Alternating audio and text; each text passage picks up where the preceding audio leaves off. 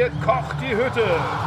Er dribbelt alles in Grund und Boden. Jetzt kriegt der Gegenspieler Schnappatmung. Er vernascht sie alle. Im Lichte der untergehenden Sonne küsst der Ball die Latte. Die Grätsche aller Grätschen. Lupfen jetzt! Lupfen!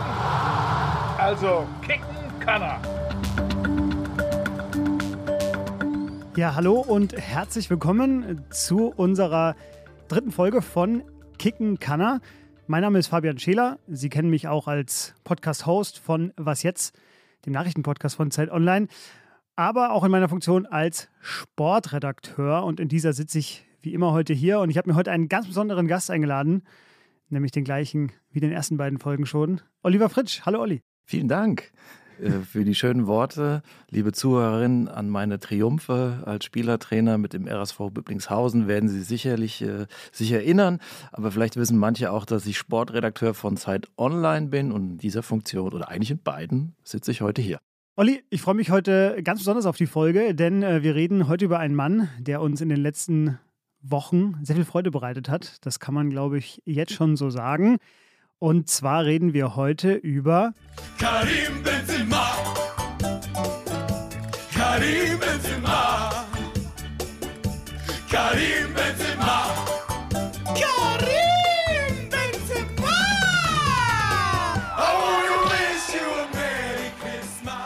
Ja, so damit haben wir den ersten Ohrwurm schon äh, verteilt. Unser heutiges Thema ist Karim Benzema. Aus äh, den vergangenen Texten, die bei uns erschienen sind, würde ich sagen, der Anführer der Scheintoten. Das klingt jetzt äh, dramatischer als es ist. Kapitän von Real Madrid, der Stürmer, der gerade für Furore sorgt im europäischen Spitzenfußball und vor allem der mit seiner Mannschaft nochmal so ein bisschen gegen alle Erwartungen das Champions League-Finale erreicht hat, das bald stattfinden wird. Und das ist der Anlass unseres Gesprächs. Man kann auch so ein bisschen sagen, es ist so ein bisschen die Genese aus unseren ersten beiden Folgen. Denn in der ersten Folge hatten wir schon den Mittelstürmer Robert Lewandowski und die Frage, was ist eigentlich Weltklasse? Und in der zweiten Folge haben wir über Toni Kroos gesprochen und die Frage, was heißt es eigentlich, wenn man so lange bei Real Madrid ist? Ja, und Karim Benzema, der vereint das alles. Er ist auch lange bei Real Madrid und ein Weltklasse-Stürmer. Olli, wir ganz kurze Feedback-Schleife am Anfang. Feedback zu Toni Kroos bekommen? Weniger als zu Lewandowski. Ich vermute mal, Toni Kroos ist auch eher so als so ein bisschen schon ein historisches Kapitel für viele Fußballfans, was nicht völlig falsch ist. Seine größten Zeiten liegen ein bisschen zurück. Dennoch gewinnt er vielleicht jetzt nochmal die Champions League. Ja, das kann passieren. Ich habe unser Mail-Postfach im Blick. Fußball.zeit.de ist unsere Adresse. Da möchte ich noch ganz kurz drauf eingehen, denn da wurden auch wieder einige Mails geschickt zu Toni Kroos. Erstmal ist unsere Liste länger geworden an zu besprechenden Fußballern. Da ist zumindest abgesichert, dass wir jetzt ein Jahr oder mehr aufnehmen werden. Steffen Baumgart ist jetzt drauf, äh, Anthony Modest. Ich vermute, ein Kölner Migrationshintergrund bei diesem Mailschreiber. Und wir haben eine Mail bekommen von Saskia. Sie hat gefragt, äh, besser gesagt, ihr siebenjähriger Sohn fragt uns, ob wir nicht mal Manuel Neuer thematisieren könnten irgendwann. Und ich denke mal, man darf Kindern nichts versprechen, was man nicht hält, aber ich glaube, das können wir schon sagen, dass wir Manuel Neuer bestimmt auch hier thematisieren werden. Ich hatte erst befürchtet, äh, die Mutter würde sich wünschen, wir würden ihren Sohn besprechen.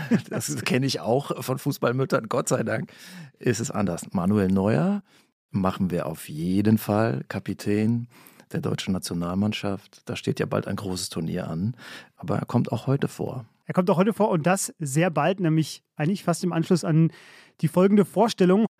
Wie immer der kurze Biografie-Part am Anfang zu dem Spieler, über den wir heute reden. Wir reden über Karim Benzema. Er ist geboren am 19. Dezember 1987 in Lyon. Er hat die französische und die algerische Staatsbürgerschaft, denn sein Vater kommt aus Algerien. Ähm, bei der Mutter sind es die Vorfahren. Sie ist aber in Lyon geboren und er ist das drittjüngste von acht Kindern.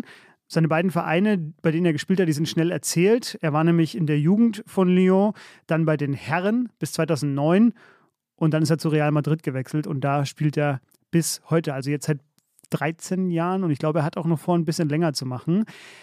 Seine Titel, äh, er ist viermal französischer Meister, viermal Frankreichs Fußballer des Jahres, viermal Champions League-Sieger und viermal spanischer Meister, wobei ich jetzt gar nicht weiß, ob der aktuelle spanische Meistertitel schon dabei ist. Ich glaube schon.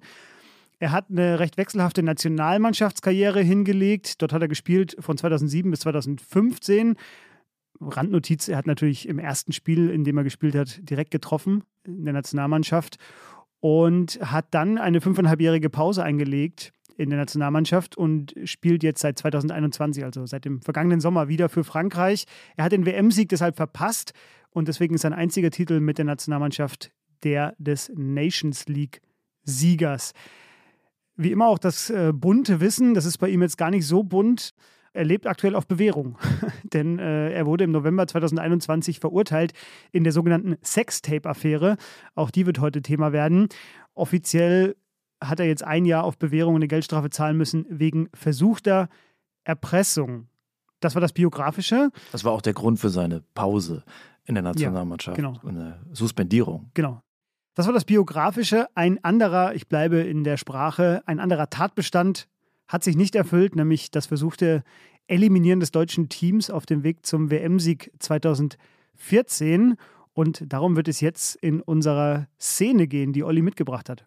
Deutsche Fußballfans, aber auch aus anderen Teilen der Welt werden sich an diese Szene erinnern. WM-Viertelfinale 2014 im Maracanã, Deutschland gegen Frankreich. Deutschland führt 1 zu 0, es läuft die Nachspielzeit.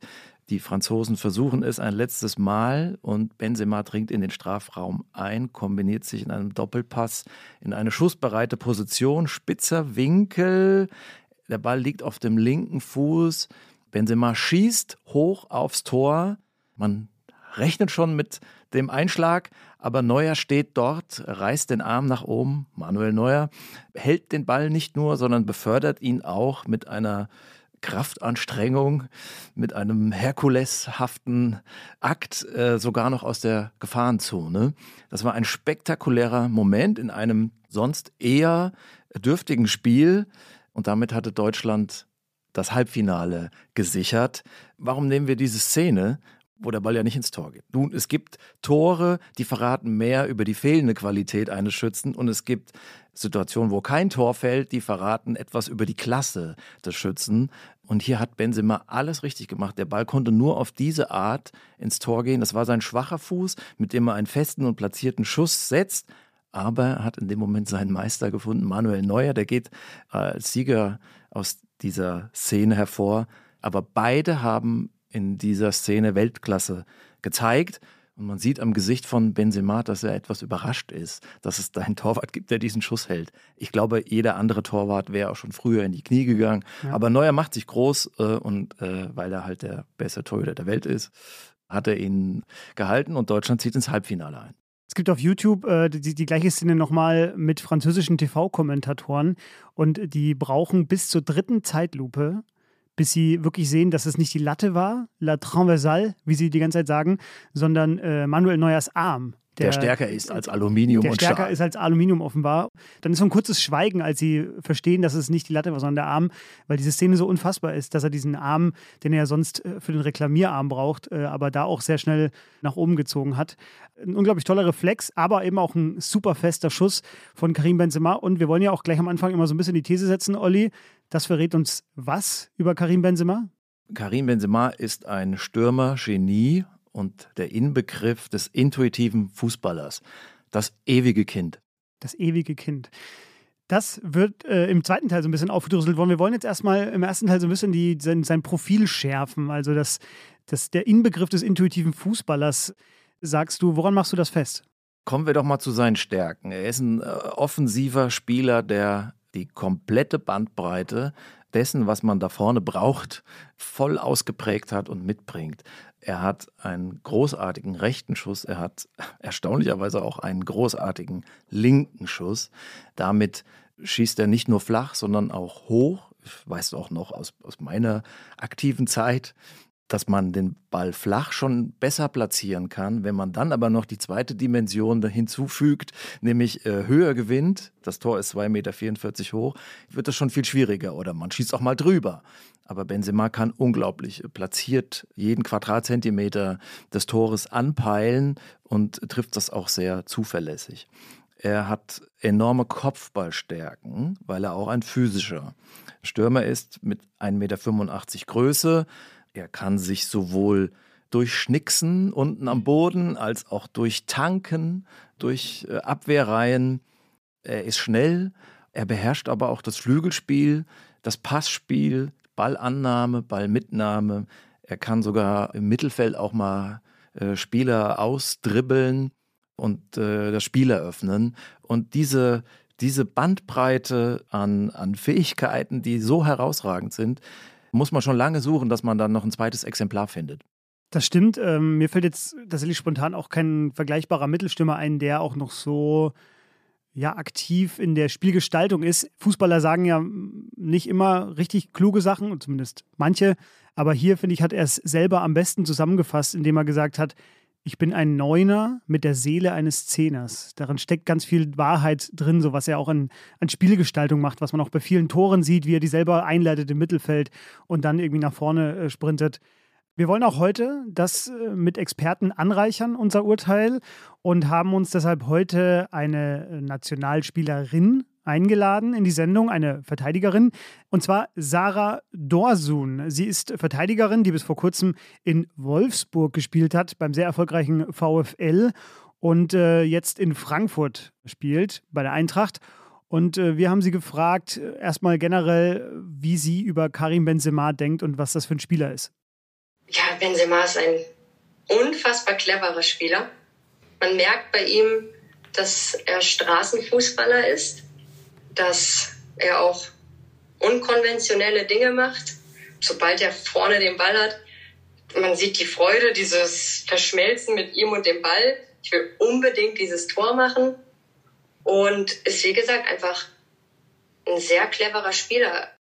Ja, da fielen jetzt schon ganz viele Begriffe, über die wir heute sprechen wollen. Äh, Straßenfußballer, er verschmilzt, was hat sie gesagt? Er verschmilzt mit dem Ball und er will unbedingt dieses Tor machen.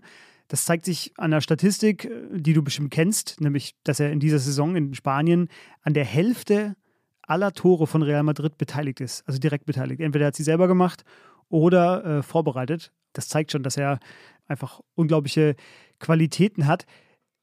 Ich würde trotzdem einmal dich fragen, Olli, mein Eindruck ist so ein bisschen, und das glaube ich, teile ich mit vielen Zuhörerinnen und Zuhörern, der, dass das jetzt so ein bisschen überraschend kommt. Ich habe in der Vorbereitung ein paar Freunde gefragt und da war ein Zitat, er erlebt seinen zweiten Frühling.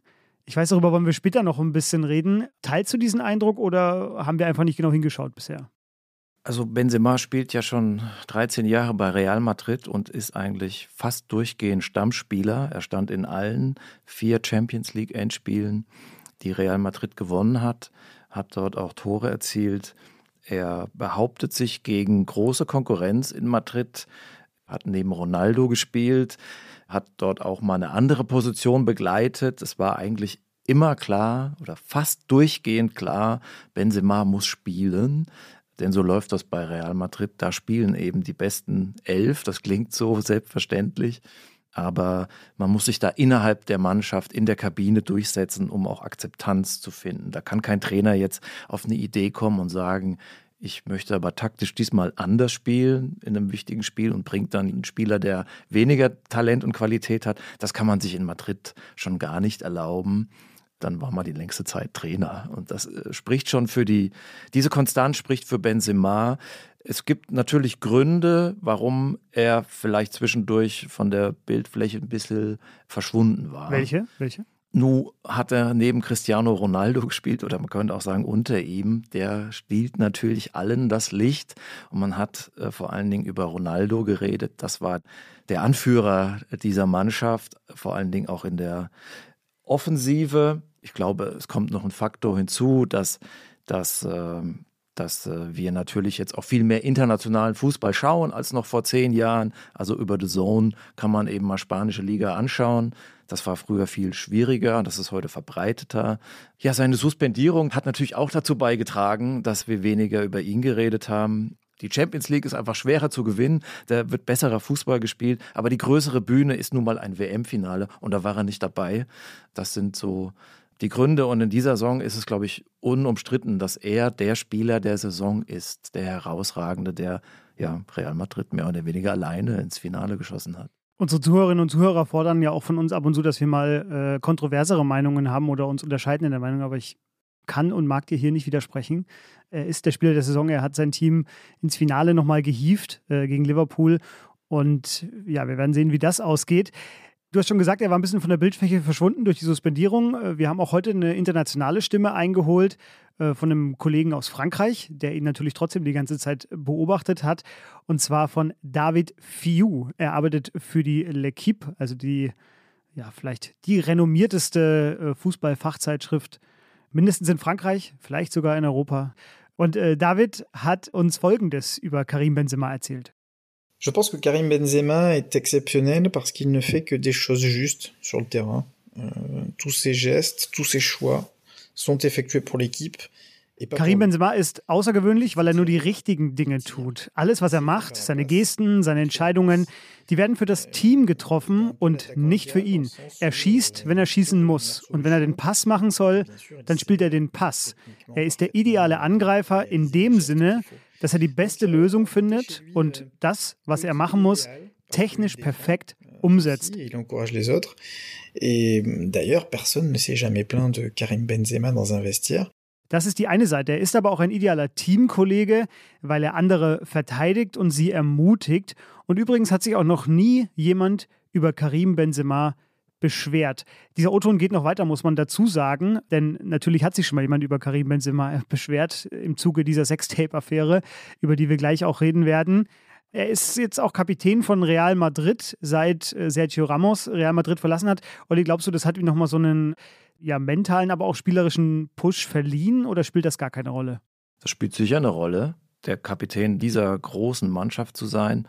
Ich denke, eine Rolle spielt natürlich auch Carlo Ancelotti, der mit dieser Horde äh, einfach sehr gut umgehen kann. Ist vielleicht keine große taktische Leistung, aber eine große menschliche Leistung. Ähm, in Madrid braucht man aber nicht unbedingt Taktik. Sidan hat über sich gesagt, ich verstehe gar nicht so viel von Taktik, hat trotzdem dreimal die Champions League gewonnen. Da geht es um menschliche Führungsqualitäten äh, und auch mit diesen extremen Charakteren und Egozentrikern klarzukommen. Es gab immer wieder Pfiffe gegen Karim Benzema vom sehr fachkundigen Publikum in Madrid und sehr anspruchsvollen Publikum in Madrid, selbst 2018 noch, als Benzema schon dreimal die Champions League gewonnen hatte. Lag das wirklich nur daran, dass er im Schatten von Ronaldo stand? Oder gab es dafür auch sportliche Gründe? Also ich kann keine sportlichen Gründe finden, denn äh, er er spielt auf extrem hohem Niveau seit Jahren. Und was meine ich damit? Also schauen wir uns doch mal an, was er auf dem Platz treibt, woran man ihn erkennt. Reden wir mal über seine Ballannahme und Mitnahme. Das tut er völlig beiläufig und selbstverständlich. Achten Sie mal zu Hause darauf, wenn Benzema den Ball annimmt, hat er meistens den Kopf oben, ist schon gedanklich einen Schritt weiter bei der nächsten Aktion. Oder er tut das aus vollem Lauf, verliert dabei gar kein Tempo will jetzt nicht wieder groß über Lewandowski äh, reden, aber das ist ein gewaltiger Unterschied. Bei Lewandowski ist es häufig zwei Akte, Ballannahme und dann geht es weiter. Und bei Benzema, da ist viel mehr Spielfluss drin. Äh, er hat ein Tor geschossen, wo man das sehr gut sehen kann, gegen die Schweiz im EM-Achtelfinale.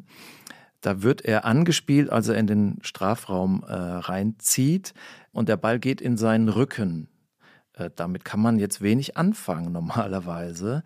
Aber er nimmt aus der Laufbewegung und er streckt das Bein nach hinten aus und nimmt den Ball mit in seinen Lauf, ohne dabei großes Tempo zu verlieren. Und dann schnickst er den Ball noch rein.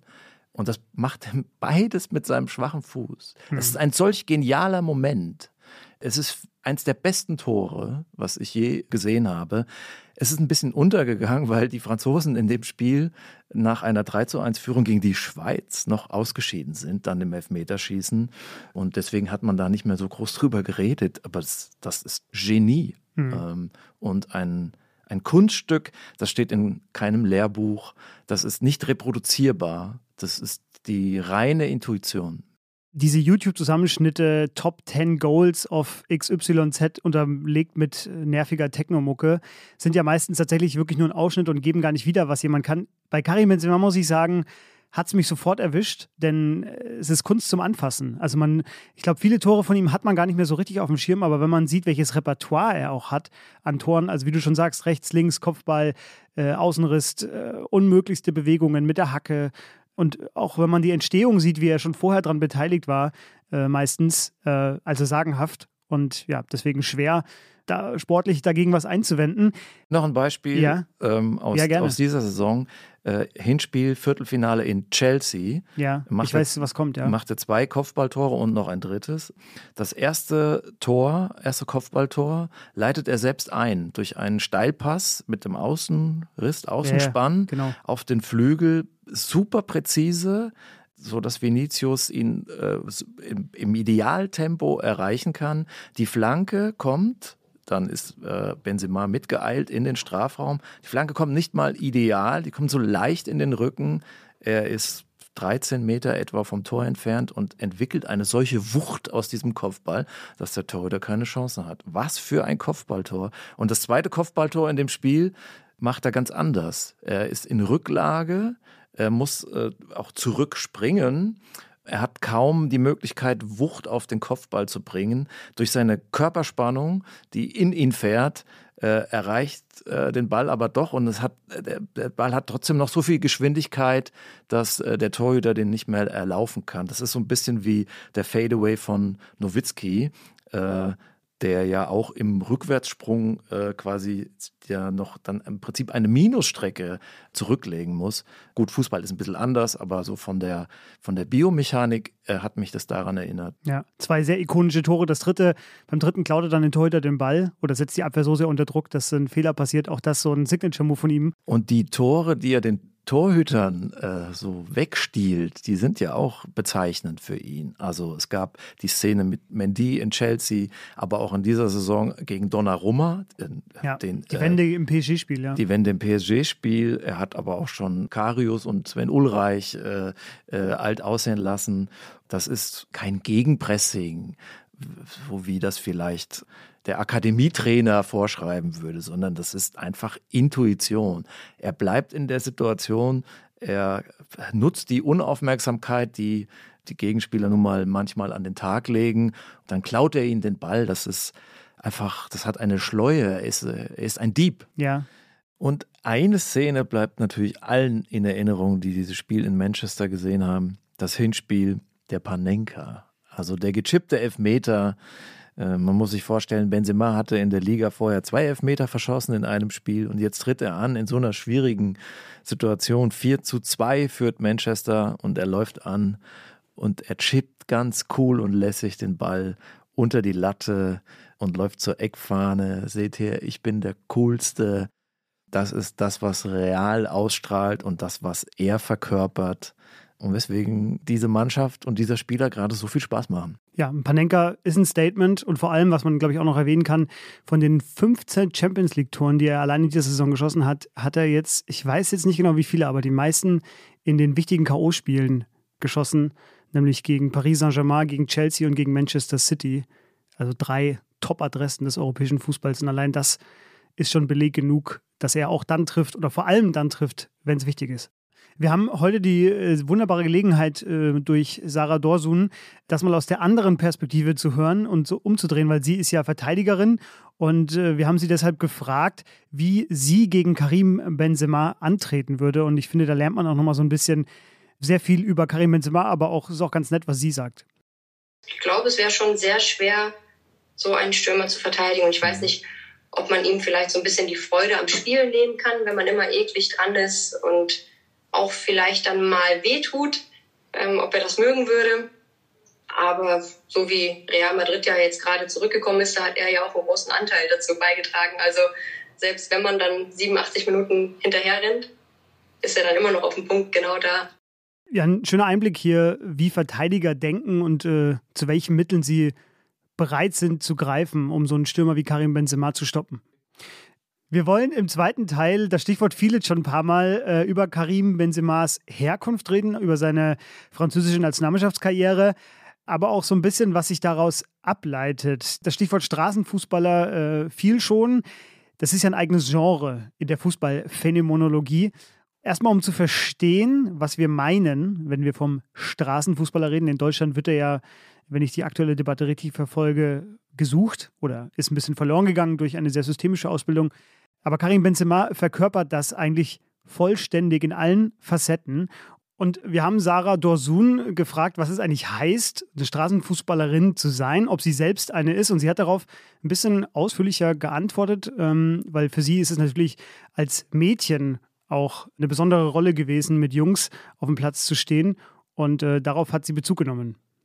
Würde ich schon sagen. Also ich bin ähm, technisch war ich nicht immer die Beste, aber es war schon so, dass ich das einzige Mädel war, was sich immer gegen alle Jungs behaupten musste damit ich am Anfang überhaupt erstmal mitspielen durfte, weil, ja, nee, Mädchen, die können ja gar keinen Fußball und dass man einfach nicht mehr als Mädchen gesehen wird, sondern einfach als Teil der Gruppe.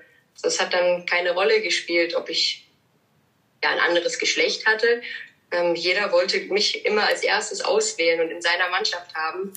Und sei es auf dem ähm, harten Bolzplatz, sei es auf einer Huckelwiese, also egal wo, egal wann, es wurde immer Fußball gespielt und sobald dann die Laternen angingen, mussten wir nach Hause und haben uns dann schon für den nächsten Tag verabredet. Ja, so verlief meine Kindheit auch so ähnlich, obwohl ich weit davon entfernt bin, mich selber als Straßenfußballer äh, zu bezeichnen. Aber ich finde, man hört ganz gut, dass das eben schon ein Unterschied ist, ob man halt seine Jugend auf dem Bolzplatz verbringt. In ihrem speziellen Falle jetzt als Mädchen sich gegen Jungs durchsetzen muss bei Karim Benzema, denke ich mal, wird es so eine Art Mentalität entwickelt haben, die wir bis heute sehen. Bevor wir gleich darüber reden, noch das letzte Mal Sarah Dorsun, die uns auch gesagt hat, welche Qualitäten sich daraus ableiten, wenn man eben als sogenannter Straßenfußballer oder Straßenfußballerin groß wird. So, auf der Straße ist es so, dass man sich wehrt, auch gegen Widerstände wehrt, dass man zeigen muss, hey, hier gehöre ich hin, das ist mein Platz, mein Revier und du musst mir jetzt erstmal was vormachen. Erkennst du das bei Karim Benzema, Olli? Wie bei kaum einem zweiten Fußballer. Also wahrscheinlich haben ja alle Fußballer und Fußballerinnen auf der Straße gespielt oder auf dem Bolzplatz und nicht nur im Verein, aber Karim Benzema ist da ein herausragendes Beispiel für jemanden, der sich das Spiel selbst äh, beigebracht hat. Er hat sich das über das Spielerische erschlossen. Es ist offensichtlich kein Zögling aus dem Nachwuchsleistungszentrum. Ja, er hat sicherlich auch Strukturen miterlebt im Fußball und Trainer, aber der wurde offensichtlich nicht gedrillt zu etwas. Er hat es sich auf natürliche Weise erschlossen. Und das ist die beste Art, wie man sich das Spiel aneignen kann. Und das ist auch das, was den Fußball ausmacht, weil man sieht, Benzema weiß, worauf es ankommt in diesem Spiel. Wir reden hier über, über Selbstermächtigung und das ist die Faszination, was dieser Spieler ausstrahlt und das ist Fußball in seiner Reinform. Ja, ich habe eine Szene gefunden, da haben äh, im englischen Fernsehen Owen Hargreaves und Rio Ferdinand mal äh, Karim Benzema analysiert und äh, die beiden sind ja auch gestandene defensive Mittelfeldspieler bzw. Innenverteidiger. Und äh, das schildert, da, bringt das genau zum Ausdruck, was du gerade gesagt hast, nämlich dieses intuitive, diese intuitiven Laufwege von ihm, wie er damit es alleine dadurch schafft, die Verteidiger auf Distanz zu halten, um dann an den Ball zu kommen und sie zu täuschen. Am Ende der Szene, die sie da beschreiben, äh, spielt er gegen fünf Verteidiger von Manchester United. Das war noch zu seiner Zeit in Lyon. Und er schießt und es wird ein Tor. Und da war er 18 oder so. Also auch wirklich kein Respekt vor Manchester United. So. Das ist für mich auch so ein Zeichen gewesen von, naja, diese Fähigkeit, die kriegt man nicht irgendwo beigebracht. Die hat man oder hat man nicht, glaube ich du sprichst ja einen Punkt an, der sich durch alle unsere Folgen zieht. Wann wird ein Spieler, macht ein Spieler auf sich aufmerksam? Und Benzema hat mit 17 in der ersten französischen Liga gespielt, mit 18 Nationalmannschaft, mit 19 in der Champions League und auch sofort auf sich aufmerksam gemacht. Es fiel jedem auf, okay, das ist ein Ausnahmefußballer, der sich sofort behauptet, der sich durchsetzt. Und das sieht man natürlich auch jetzt in dieser Saison.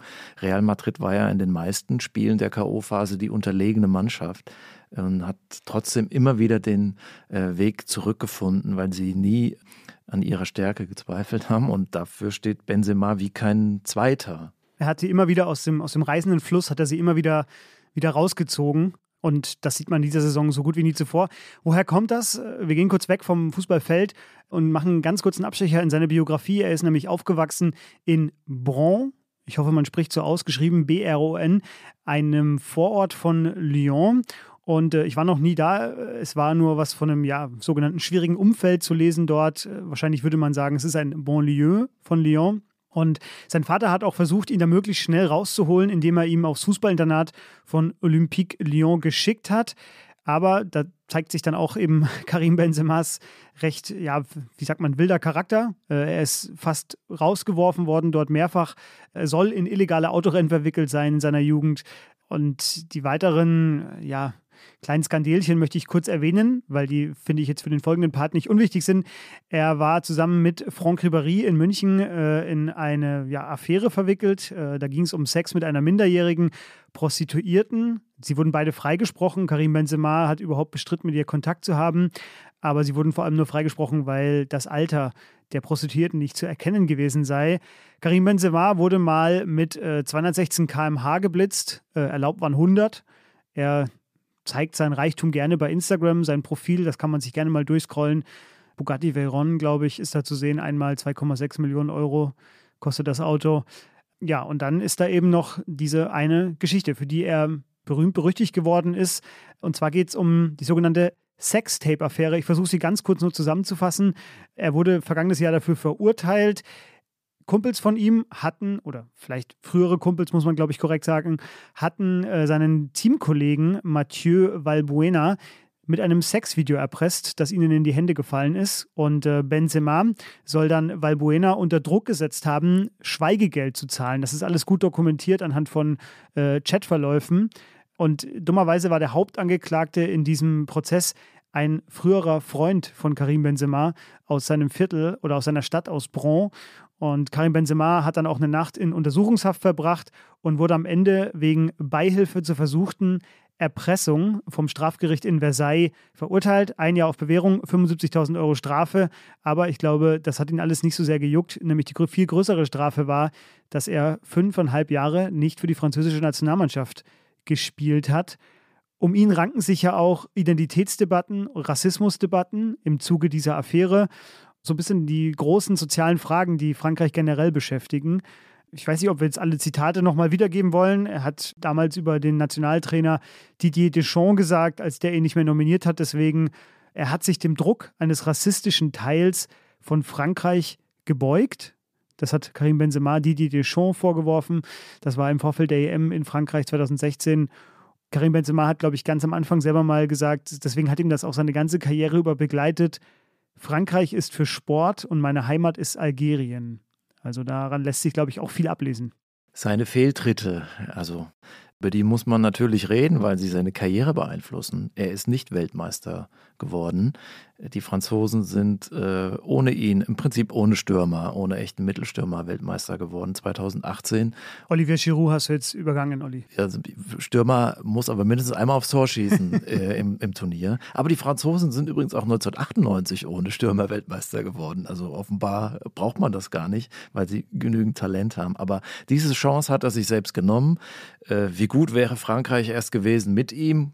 Ist natürlich alles Theorie. Aber ja, man, man, man erkennt daran, für Spieler wie Benzema gibt es nur das Spiel. Sobald der Ball nicht dabei ist, äh, machen sie Blödsinn. Äh, sie sind, wenn man so will, spielsüchtig.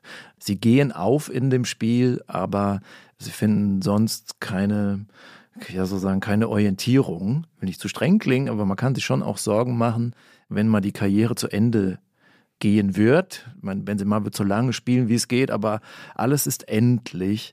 Das ewige Kind, so schön das klingt, aber das sind dann eben auch die äh, Schattenseiten, die solche extremen Charaktere mitbringen. Und das äh, ist das, was dann auch an ihm äh, haften bleibt oder dieser Makel, um den kommt man nicht drum herum, wenn man über das Fußballgenie Benzema spricht. Ja, es wird ihn zumindest immer irgendwie schon allein deswegen begleiten, weil er in der französischen Nationalmannschaft einfach fünfeinhalb Jahre nicht dabei war, in denen er vieles hätte erreichen können, äh, das Wichtigste hätte erreichen können, Weltmeister zu werden, aber eben auch seine persönliche Statistik. Er ist, glaube ich, Fünfter in der ewigen französischen Torjägerliste und das, obwohl ihm ja fünfeinhalb Jahre fehlen. Das zeigt einfach nochmal, was er sich da selbst verbaut hat, sozusagen. Äh, wir haben auch hier nochmal nachgefragt äh, in Frankreich bei David Fiou, wie das so wahrgenommen wurde, diese ganze Debatte und vor allem, wie sie ja auch jetzt zu Ende ging. Il y a une seule exception, euh, l'affaire de la sextape en équipe de France, qui lui a coûté cher puisqu'il n'a pas joué en sélection euh, pendant cinq ans et demi euh, par la suite. Et pourtant, son absence n'a pas porté préjudice à l'équipe de France. Ja, da war die Sache mit dem Sextape. Das war für ihn sehr teuer, denn er spielte danach fünfeinhalb Jahre nicht für Frankreich.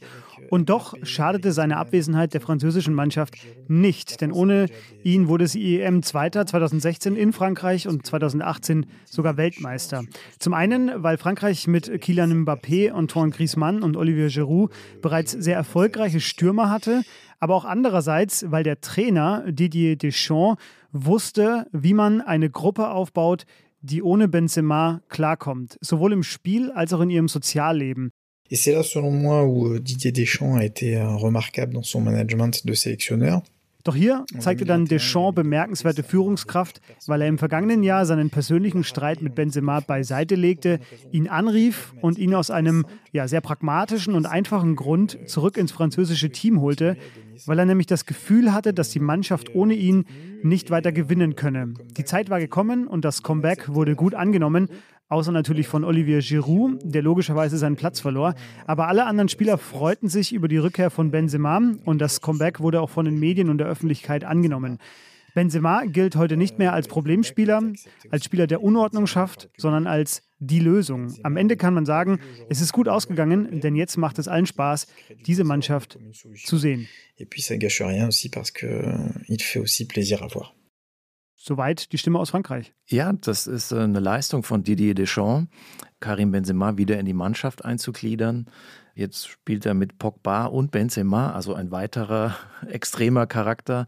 Und das ist die, die große Trainerkunst. Da geht es nicht immer nur um Spielzüge und Aufstellung, sondern solche Spieler einzubinden in ein Gefüge, dass eine Einheit entsteht. Und das macht Carlo Ancelotti außerordentlich gut und vielleicht wie kein zweiter auf der Welt. Ottmar Hitzfeld konnte das auch gut. Bayern München hatte auch extreme Charaktere.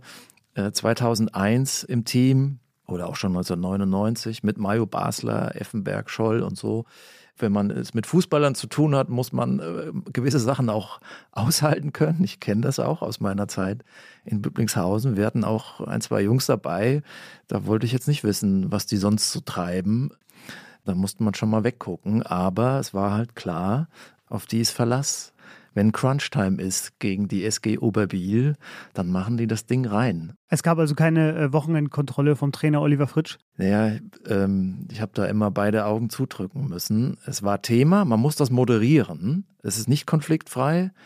Mit sportlichen Leistungen alleine äh, ist es oft nicht getan. Es ist äh, eine Managementaufgabe die ich da kennengelernt habe, aber letztlich auch das, was den Fußball ausmacht. Ein Team besteht aus verschiedenen Typen, Temperamenten. Letztlich arbeiten alle dann aber an einem Ziel. Und wenn man dann in der Halbzeit in der Kabine sitzt und sagt, jetzt, wie kriegen wir den Rückstand umgebogen, dann spielt es keine Rolle, wo man herkommt, was man sonst so treibt. Soziale Abstammung, das ist ja die Faszination dieses Mannschaftssports. Und da reden wir eigentlich auch über Diversität. Und das äh, erkennt man jetzt auch bei Real Madrid, die als Einheit auftreten. Ne? Die alte Größe, die ja in dieser Mannschaft steckt, entdeckt sich jetzt neu in einer Rolle der Underdogs. Sie können das Spiel nicht mehr dominieren. Dafür sind sie zu alt und dafür sind sie auch überholt worden von, von der Premier League und auch von PSG. Aber sie finden sich zurecht und gehen auf in einem Team und ja, gemanagt von einem tollen Trainer. Wie hast du in der Folge über Toni Groß so schön gesagt, es ist eine Ruine, aber eine sehr schöne Ruine. Real Madrid. Das wird unser letztes Kapitel. Wir wollen über Real Madrid reden und über das Umfeld dort, über Carlo Ancelotti. Olli hat es äh, gerade schon angesprochen, der Oliver Fritsch von Madrid. Der heißt Carlo Ancelotti. Ich hoffe, du fühlst dich wohl mit diesem Vergleich. Zieh ich ähm, mal kurz die Augenbraue hoch, das muss man unseren Zuhörern. Mach mal. Äh, ja, du kannst auch sehr gut, ja, tatsächlich. Ja. Herrlich. Carlo Angelotti, äh, mehrfach Trainer von Real Madrid gewesen. Er hat, äh, glaube ich, den schlauesten Move, den er, was Karim Benzema angeht, äh, gemacht. Er hat nämlich damals seine, seine noch Co-Trainer, damals Zinedine Zidane, beauftragt, sich um Benzema zu kümmern. Das war in den Anfangsjahren von Benzema bei Madrid. Zidane und ähm, Benzema teilt die algerische äh, Herkunft. Ich glaube, die Eltern kommen sogar aus der gleichen Region, wenn ich das richtig recherchiert habe. Und äh, deswegen hat sich äh, sie dann quasi ihm angenommen. Und äh, ja, Benzema hat das zurückgezahlt mit einem Zitat, in dem er gesagt hat: Sinedin Sidan ist der Schlüssel zu meinem Erfolg. Ich habe noch vielleicht einen zweiten Grund gefunden, den sich jetzt äh, viele natürlich, die jetzt aktuell die Champions League verfolgen in dieser Saison, fragen. War es vielleicht auch Ronaldos Abwesenheit, seit Ronaldo gegangen ist, weg von Real Madrid? Konnte dann Karim Benzema erst so richtig aufblühen, quasi sein zweiter Frühling? Wir hatten das vorhin schon mal kurz thematisiert. Naja, man kann natürlich sagen, dass Benzema lange im Schatten von Ronaldo stand. Aber das tut man ja automatisch, wenn man im selben Team spielt wie Ronaldo. Was Ronaldo ja noch mitbringt, ist Disziplin. Das ist eine Ikone der Leistungsgesellschaft und Bereitschaft. Und äh, das ist auch etwas, was Benzema abgeht. Das ist kein Spieler, der über Disziplin kommt, sondern Intuition, das haben wir gesagt. Benzema ist ein Spieler, der sich durch sein Umfeld disziplinieren lässt. Sein Umfeld ist die Kabine von Real Madrid. Da muss sich selbst er anstrengen, in dieser Mannschaft zu bestehen. Da kann er jetzt nicht 15 Kilo Übergewicht sich zulegen. Ja, dazu tendieren solche Spieler ja auch. Oder saufen und rauchen. Das geht dann nicht. Deswegen hat er Weltkarriere gemacht, weil er das wenigstens mitgebracht hat. Im Gegensatz zu, sagen wir mal, ja, ich habe auch lange überlegt, mit welchem Spieler könnte man ihn vergleichen. Für die deutschen Zuhörerinnen wäre Mario Basler äh, einer, der mir in den Kopf kommt. Ein super Fußballer von seiner Anlage, der ja auch viel erreicht hat. Aber das wäre noch mehr drin gewesen, wenn er ein bisschen taktischer gespielt hätte und wenn er vielleicht die Zigaretten weggelassen hätte. Ja, es gibt Leute, die können ihn sehr gut parodieren. Ich lasse das jetzt aus Respekt und Verbundenheit zu Mario Basler. Aber das stimmt. Karim Benzema wurde eingehegt bei Real Madrid über all die Jahre. Ich habe mich auch gefragt, und du kannst die Liste gerne vervollständigen, seit er da ist, er ist jetzt 13 Jahre da, wen hat er eigentlich alles verhindert, allein durch seine Anwesenheit bei Real Madrid? Mir ist eingefallen, äh, Luis Suarez, der bestimmt irgendwann mal auf dem Zettel stand von Real Madrid, nicht hingekommen ist. Dann gibt es natürlich die sich im Milieu des Gerüchts äh, befindende Geschichte, dass äh, Cristiano Ronaldo persönlich beim Präsidenten interveniert haben soll, dass sie auf gar keinen Fall Robert Lewandowski holen, sondern sie haben ja hier. Ähm, Ach, ist das so, ja? Das habe ich gelesen. Wenn die Kollegen von Spiegel Online das richtig recherchiert haben. Ich beziehe mich jetzt nur auf die. Aber zumindest ist Lewandowski nie zu Real Madrid gewechselt, obwohl er immer, oder sag mal, er hat jetzt kein Geheimnis draus gemacht, dass er das jetzt nicht schlecht finden würde. Und da war halt aber einfach immer Karim Benzema. Und vielleicht das jüngste Beispiel, Erling Haaland, der jetzt eben zu Manchester City geht, wo man jetzt noch nicht genau weiß, wie das ausgehen soll, weil das System passt ihm da eigentlich gar nicht. Der wäre vielleicht eher einer für Real Madrid gewesen. Aber auch da kann man ja zumindest jetzt mal so ein bisschen spekulieren und mutmaßen, ist halt immer noch Karim Benzema, der das vielleicht die Rolle viel besser macht als er. Ja, kann mich da nur wiederholen, wer sich über eine solch lange Zeit als äh, Stammspieler bei Real Madrid durchsetzt, der ist von seinem Talent über allen Zweifel erhaben und äh, die Mannschaft, das ist die Kraft dieses Vereins. Die kommt aus den, aus den Spielern und natürlich aus dieser Marke, aus, wo, wo jeder Fußballer der Welt spielen will. Aber es setzen sich eben nur die Besten durch und man muss sich da so ein Training bei Real Madrid so vorstellen, dass die äh, da in jeder Einheit auch 20, 30 Minuten unter sich spielen, ungesteuert von einem Trainer, der vielleicht neben dran steht und ein bisschen zuguckt, aber da brauchen die ihre Freiräume, und, um unter sich auch Hierarchien auszuhandeln äh, oder vielleicht auch Koalitionen zu spielen. Aber es ist völlig klar, wenn da einer nicht den absoluten äh, Top-Standard oder Top-Top-Top-Standard mitbringt, dann wird er es dort schwer haben. Und dann kann sich kein Trainer erlauben, die, äh, ja, die, die besten Spieler draußen zu lassen. Das geht nur in der Theorie. Karim Benzema ist, ein bisschen Statistik noch zum Abschluss, der beste Vorlagengeber in der Geschichte von Real Madrid. Das finde ich erstmal eine beeindruckende Statistik. Er hat äh, Platz 3 inne der ewigen Real Madrid Torschützenliste und er ist bei den gemachten Spielen für Real Madrid äh, mittlerweile auf Platz 5 und äh, glaube ich, Marcelo spielt noch, aber er ist sonst der einzige Aktive, der da noch weiter nach vorne stoßen könnte. Bei diesem sehr stolzen und sehr alten Verein Real Madrid vor ihm sind natürlich nur Clublegenden wie Raúl oder äh, Iker Casillas. Mir fallen auch einige Szenen ein, wo, wo Benzema Tore vorbereitet oder einleitet. Beispielsweise das 0 zu 4 von Bayern München gegen Real im Rückspiel, Halbfinale 2014. Das Guardiola-Spiel, ja, wo er die Mannschaft umgestellt hat. Da fallen ja drei Tore über Standards, aber eins auch über einen Konter. Den schließt Ronaldo ab, aber eingeleitet hat es äh, Benzema. Und ich habe es noch vor Augen, wie er an der Mittellinie, an der Seite mit dem Rücken zum Tor eigentlich eingekesselt wird von zwei Spielern und die aber trotzdem da ins Leere laufen lässt. Das wirkt sehr ungewöhnlich, weil er tritt in dem Moment auf wie ein Mittelfeldspieler, der nicht vom Ball zu trennen ist und auch Übersicht behält und strategisch spielt und ja aber von seiner, von seiner Erscheinung ein 1,85 Meter großer Mittelstürmer ist, der sich da in dem Moment verirrt hat. Und trotzdem glückt es, wie, äh, wie man es nicht besser machen könnte. Also das ist einfach rundum großartig, was er leistet. Olli, unser Podcast äh, ist ja eigentlich so angelegt, dass die Leute den auch, sage ich mal, vielleicht in einem Jahr noch hören können und über Karim Benzema immer noch das Urteil, was wir hier fällen, immer noch steht. Trotzdem wollen wir heute einen Mini-Einschub machen. Vielleicht, wenn Leute das jetzt hören, ist das schon längst Geschichte. Aber wir wollen noch ganz kurz über das Champions League-Finale reden, das ja jetzt ansteht. Äh, Real Madrid gegen viele Erwartungen im Finale nochmal gegen den FC Liverpool. Ab wie viel Toren Führung darf sich Liverpool freuen?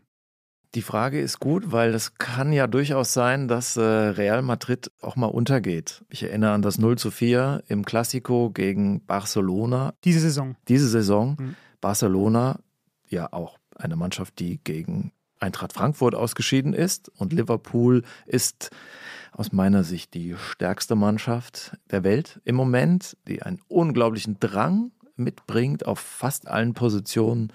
Torgefahr, und vor allen Dingen enorme Physis auf den Platz bringt und in dieser Disziplin Real Madrid deutlich überlegen sein wird. Und äh, das kann schon sein, dass Real unter die Räder gerät, aber die Scheintoten haben Comeback-Qualitäten. Sie glauben an sich, äh, sie wissen, dass sie Genies sind oder Genies in ihren Reihen haben. Wir haben natürlich auch Luka Modric noch und vor allen Dingen natürlich Benzema, der jetzt äh, so viele Tore geschossen hat, dass sie mir kaum noch alle einfallen, äh, allein in diesem Jahr. Aber auch jetzt im Halbfinale gegen City, äh, Manchester City im Rückspiel auch nochmal ein super Tor aufgelegt hat. Das war ein toller Assist zum 1 zu 1. Zur Not auch nochmal so einen Elfmeter ziehen kann, wie zum siegbringenden 3 zu 1. Also die Schiedsrichter, mit denen ich rede, sagen, eigentlich ist es ja kein richtiger Elfmeter, aber der lässt einem ja keine Wahl, dieser Benzema. Äh, weil der Kontakt zeitgleich ist mit, mit dem Fall. Äh, und dann kommt man als Schiedsrichter da nicht raus. So reden selbst Schiedsrichter über, über den Instinktkicker. Selbst im Fallen ist er Weltklasse. Das ja, nehme ich mit. Das muss gekonnt sein, ob man das jetzt immer gutiert oder nicht. Äh, ja, das stimmt, das stimmt. Okay, also wenn ich das kurz zusammenfassen darf, ich denke mal, beim Stand von 4-0 für Liverpool wirst du dann schon langsam anfangen, deinen Spielbericht zu schreiben. Ich rechne mit Liverpool als Sieger, aber weißt du, wann Real Madrid zuletzt ein Champions League-Finale verloren hat? Oh, warte. Das ist jetzt eine schwierige Frage. Lass mich kurz zurückgehen. Moment. Kannst ja mal schätzen. Das muss in den Nullerjahren gewesen sein. Nee, da haben sie auch gewonnen alles. Also ich gebe ab an unsere Zuhörerinnen und Zuhörer. Wir verraten sie es auch einfach nicht. Genau. Sehr gut. Wir sind gespannt. Wir wollen unser Urteil wie immer quantifizieren, ganz am Ende, mit unserer Powercard. Ich bin sehr gespannt, was du gewählt hast, Olli. Die Powercard. Wir haben in den ersten beiden Folgen nochmal ausführlich erklärt, was wir hier machen. Äh, jetzt ganz kurz. Es gibt vier Kategorien. Talent, Performance, Autonomie und Balance. Und in diesen vier Kategorien vergeben wir Werte zwischen 0 und 100. Aus denen bilden wir dann am Ende einen Mittelwert. Und das ist unser jeweiliges Urteil über einen Spieler oder eine Spielerin. In dem Fall geht es um Karim Benzema. Olli, erste Kategorie Talent. 100. Oi, das ist zum ersten Mal, dass du eine 100 vergibst. Muss man eine 100 begründen? Vermutlich nicht. Ne? Ich wüsste nicht, wo man abziehen soll. Der einzige Grund, nicht 100 zu geben, wäre, man muss sich noch ein bisschen Spielraum lassen, weil es gibt da vielleicht welche, die da noch ein bisschen mehr zu bieten haben. Also ich denke an einen, aber vielleicht kann man ja auch mal 102 geben. Man macht ja auch Abitur mal 0,8. Also ja. ich kann es nur mal zusammenfassen. In allen Disziplinen herausragend, die ein Offensivspieler braucht. Der macht auch mal ein Tor, wo die Expected Goals Werte bei wahrscheinlich schon im Minusbereich liegen, wie in Manchester im Hinspiel dieser Volley mit links unhaltbar gedeckt noch. Expected Goals minus drei. Und Karim Benzema hat am Ende drei Tore geschossen. Das fände ich schön, die Statistik. Ich hoffe, du zwingst mich jetzt nicht, äh, diese vier Punkte zu begründen, die ich abgezogen habe bei Talent, denn meine Powercard-Wert Talent ist 96. Ich habe es für mich zusammengefasst in dem Satz: Karim Benzema, drei Chancen, vier Tore. Er ist einfach der, der immer trifft. Gerade, und das gilt jetzt eben schon seit Jahren. Deshalb bei mir eine 96. Performance. 90. Also eigentlich auch 100, aber er ist nicht Weltmeister. Er hat sich das selbst zuzuschreiben.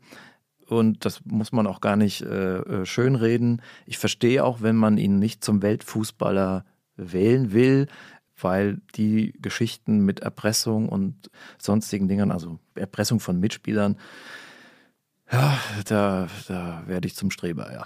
Ja, das ist dir zugestanden. Ich habe eine 95 bei Performance, denn er hat einige ich will gar nicht sagen Saisons, denn das ist wahrscheinlich schon unfair, aber er hat zumindest einige Halbserien oder Phasen gehabt, in denen es jetzt nicht ganz optimal lief für ihn. Auch wenn sie nur kurz waren. Fünf Punkte Abzug bei mir, aber immer noch 95 ist ja jetzt auch nicht nichts sozusagen. Und was hast du bei Autonomie? Ja, bei Autonomie habe ich jetzt das, was du gerade gemacht hast, äh, gemacht, habe ich eine 85.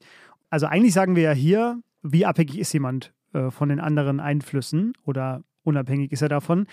Als Stürmer ist er erstmal generell abhängig davon, dass er gefüttert wird mit Vorlagen. Ähm, er arbeitet sich viel selbst. Er zieht dieses Jahr Real Madrid durch die Saison als Anführer, als Kapitän. Aber auch das war nicht immer so. In der Nationalmannschaft ja, fehlen ihm einfach auch fünfeinhalb Jahre. Und daher bin ich für mich zum Urteil gekommen, eine 85 zu vergeben. Okay. Und du? 100. Scheiße. Na, wieso? Ausschneiden. also ja, ich, also. Deine 100 fühlt sich jetzt für mich natürlich direkt so an, dass ich hier irgendwie das, was ich erzählt habe, Quatsch ist.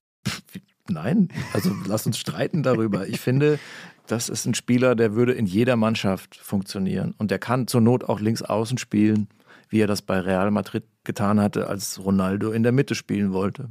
Deshalb unabhängig von Trainersystem und ja. Wetter. Er ist stärker als jedes System, weil das hat er sich in einem Fußballkäfig beigebracht und hat sich da selbst ermächtigt. Can he do it on a rainy night in Stoke? Auf jeden Fall. Letzte Kategorie Balance. 100. Ja. Also ich kenne keinen, der beidfüßig so stark ist wie Benzema. Äh, mir fiel noch Andi Breme ein. Andi Breme? Andi Breme, ein Unikat. Der hat 1986 im WM-Halbfinale ein Freistoßtor mit links geschossen und im WM-Finale 90 ein Elfmeter-Tor mit rechts. Mhm. Also äh, der führt die Standards beidfüßig aus. Das finde ich, muss an dieser Stelle nochmal gewürdigt werden. Aber ja. Benzema haut Bälle und das Dach und das Tordach, äh, Volley äh, auch mit links. Ich erkenne kaum einen Unterschied. Ich sehe nicht, dass das irgendwie weit auseinander ist. Mhm. Und er bringt alles mit, was ein Offensivspieler braucht und stiehlt auch mal äh, dem Torhüter unvermutet den Ball. Mhm. Ich habe auch hier mir notiert alle Körperteile, äh, mit denen er Tore macht. Also links, rechts, Kopf, äh, Lupfer, Elfmeter, Freistoß. Weiß ich gar nicht, Freistoßtore hat er, glaube ich, noch nicht so viele gemacht, aber durfte er nicht schießen, weil erst war Ronaldo da, jetzt ist Toni Kroos da bei Real Madrid. Aber trotzdem äh, habe ich eine 96 da stehen. Auch weil er selber gesagt hat, dieser schöne Satz, der in diese Balance-Kategorie so gut reinpasst.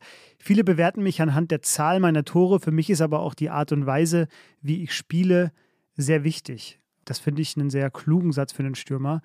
Und deshalb für mich auch da wieder vier Punkte Abzug. Du merkst, ich bin ein bisschen strenger. Bei mir muss es eine 100, da muss viel zusammenkommen. Aber ich bin überrascht, dass du äh, die 100 hier rausgezückt hast heute. Ja, wenn Dreimal. Wir über den Kapitän von Real Madrid reden, äh, geht jetzt kaum noch was drüber. Also ich komme auf 97,5. Ja, ich auf 93. Wir wissen natürlich, Benzema ist ein Spieler, der sich der Quantifizierung entzieht der sich der Verschulung verschließt.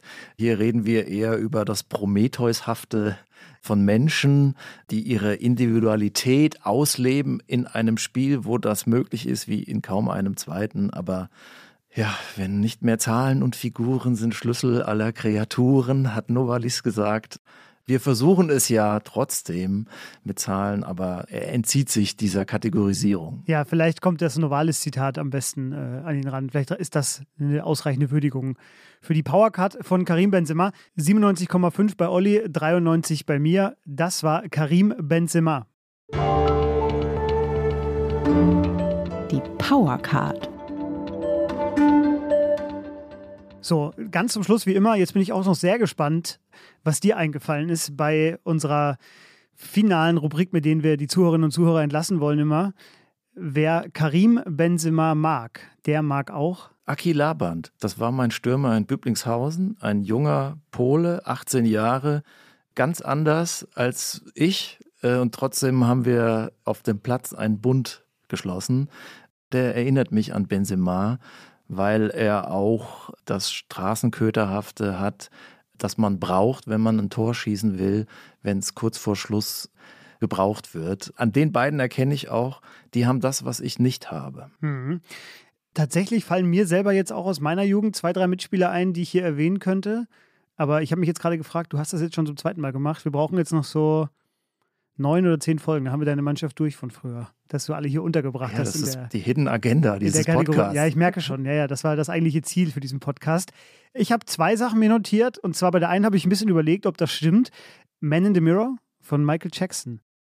Kommst du okay. nicht drauf, warum? Nee, da komme ich jetzt nicht drauf. Äh, genau, habe ich dann selber auch wieder verworfen, weil ich dachte so an Läuterungsgeschichte da geht es ja auch so darum, in den Spiegel zu schauen und sich selber anzugucken und bei sich selber anzufangen. Und für mich war, ist Karim Benzema auch so eine Mini-Läuterungsgeschichte, weil er eben jetzt zumindest die letzten Jahre frei von Skandalen lebt. Aber er hat sich jetzt auch nie so richtig davon distanziert, von dem, was ihm da vorgeworfen wird. Deswegen war die Läuterungsidee Quatsch. Ich wollte es nur erwähnen. Das war das eine. Das zweite ist dann schon viel anschlussfähiger, denn Karim Benzema ist für ein Milieu zugänglich, das ja viele andere Fußballer nicht erreichen.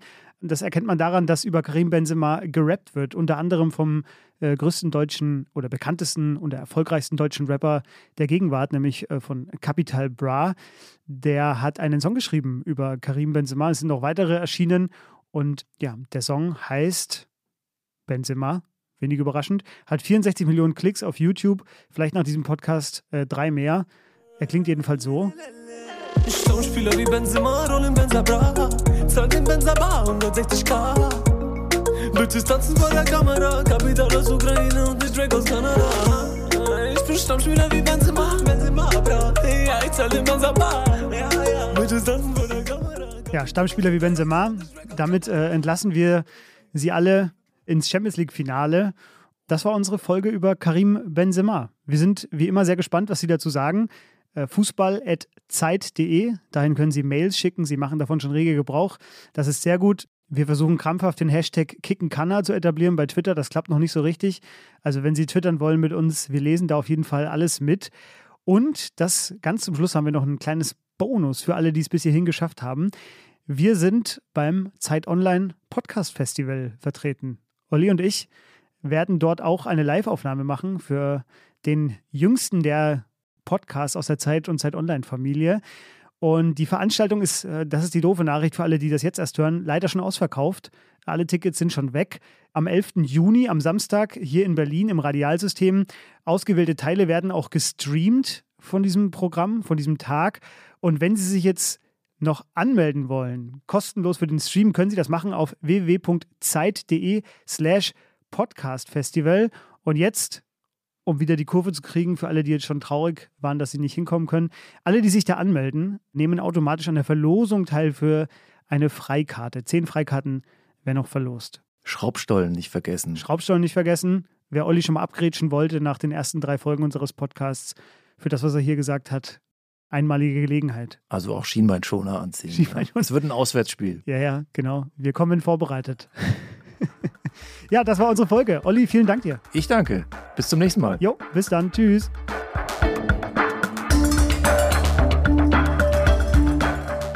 Kicken kann er. Ist ein Podcast von Zeit Online, produziert von Pool Artists.